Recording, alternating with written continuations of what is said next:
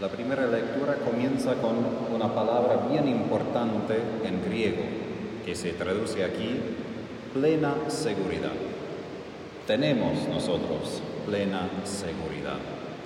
Pero antes de ir al grano de la lectura, hay que preguntarse, en este mundo, ¿de qué tenemos plena seguridad? La respuesta, al fin de cuentas, es casi nada, porque hasta las montañas por muchos años también se cambian. Las cosas más sólidas que podemos tener en esta vida también pueden irse. Esto sabemos a través de la muerte, aún las personas más cercanas pueden irse y nosotros quedamos. Vivimos un mundo de muchísima inseguridad y por esto también nosotros buscamos de varias maneras encontrar seguridad para que no vivamos en plena incertidumbre. Es muy difícil vivir con incertidumbre, con cosas pequeñas y crea muchísima ansiedad. Y tenemos un mundo con muchas personas muy ansiosas. Y no condeno, entiendo, también tengo algo de ansiedad cuando surgen varios asuntos en mi vida. Pero esto, lo que acabamos de escuchar y leer, es una característica bien distinto de cristianos. En un mundo donde no tenemos plena seguridad de nada, nosotros debemos caminar con plena seguridad de Cristo. Y esto es justamente la razón que nosotros hasta tenemos el crucifijo en el centro de nuestros templos, sí para recordar lo que Jesús hizo por nosotros, el valor de su muerte, su resurrección, pero también hay que recordar, en los días cuando Jesús murió y resucitó, la cruz era símbolo del poder de Roma, símbolo de lo que pudo hacer el mundo. Y los cristianos, poniendo el crucifijo frente de los demás, estaban diciendo, aun frente de lo peor que me puede pasar, tengo plena seguridad en mi Dios. Y eso no es poca cosa, porque una cosa es tener el crucifijo acá y arrodillarse, tener un momento de adoración, todo bien.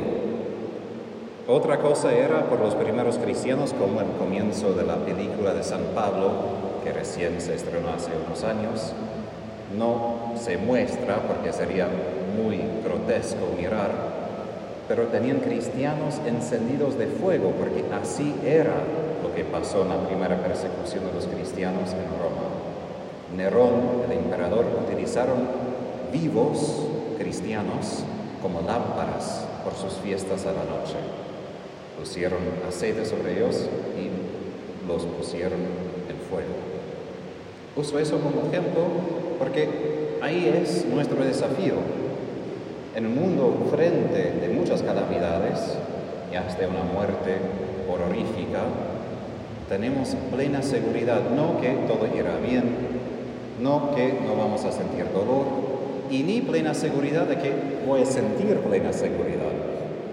Porque de hecho hasta hay mártires que dejaron algunos escritos, Santas Perpetua y Felicidad, que escriban. Una fue madre encinta, tenía bebé por dar a luz y dio a luz unos días antes de su martirio y habló de su ansiedad, su dificultad, porque no era simplemente monjes, monjas que no tenían familias, eran personas normales. Y esa carta a los hebreos es una carta de un predicador intentando animar, alentar a los cristianos a tener esa seguridad frente de esa persecución, frente de un mundo que ya está amenazando y no solo con palabras, pero con hechos, con la realidad de que ser cristiano de verdad es un peligro. Por esto, al fin de la lectura dice, no desertemos de nuestras asambleas como suelen hacerlo algunos. En ese tiempo no fue quizás simplemente por falta de fe o decir que bueno, no me importa tanto ir a la iglesia. Era una razón bien práctica. Si aparezco en la iglesia, me pongo en peligro. Como durante la pandemia escuché una hermana de Argentina que estaba en Siria ella simplemente compartió, no era para condenar, pero compartió. Mientras que nosotros estamos con miedo de congregarnos por COVID, en Siria la gente estaba con miedo de ir al templo porque iban a pasar momentos de bombas, de asesinato o de fuego en su templo. Y así pasó. Ella contó que justamente la gente todavía venía, gente joven, familias, todavía seguían viniendo a un frente de saber que, y pasó, que probablemente va a haber bombas y ataques y asesinatos. No digo eso para condenar, digo eso como ejemplo de esa plena seguridad de lo que es en la vida real. Y esa plena seguridad no dice que, bueno, nunca voy a sentir miedo. No, vamos a sentir miedo. Hasta el soldado más valiente, cuando entra en la batalla, va a sentir algo de miedo porque la muerte es real. Hasta Jesús mismo conoce el miedo.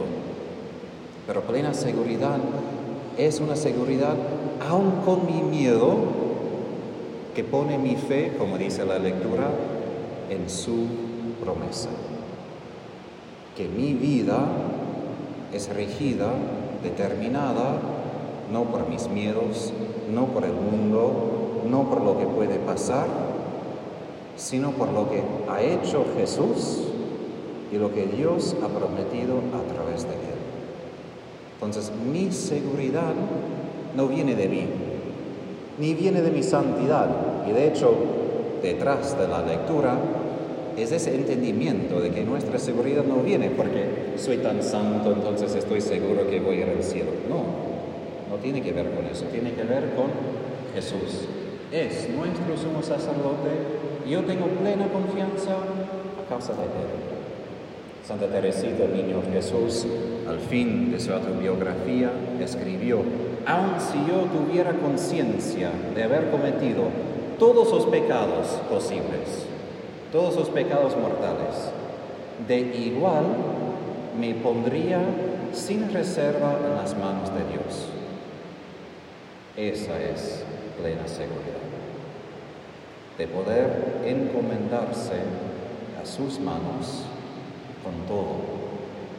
No hay límites, no es, bueno, sí, no tengo tantos pecados, o sí, esto, o sí, no.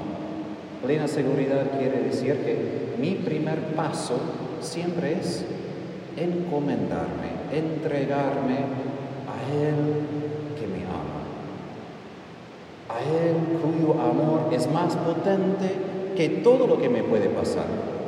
Y todo me puede pasar.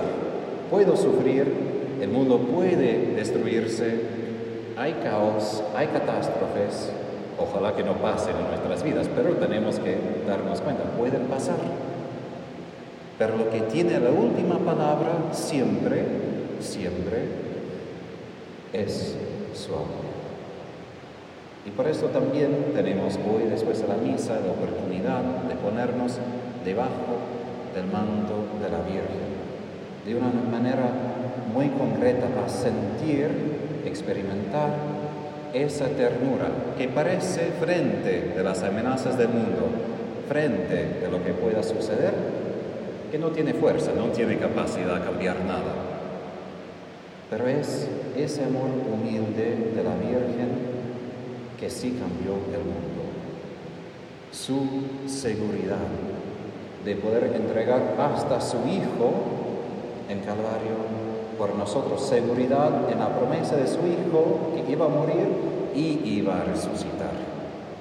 Porque si María no hubiera creído en la segunda parte, seguro que como los apóstoles, ella estaría en problemas. Habría peleado, habría dudado, pero ella creía y por eso pudo entregar a Jesús, por nosotros.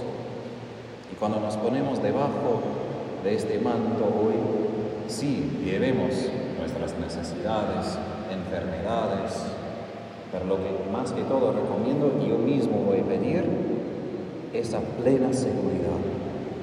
Ella quien es inmaculada quiere decir, ella desde el primer instante de su vida vivía con esa plena seguridad de que Dios la ama. Punto final.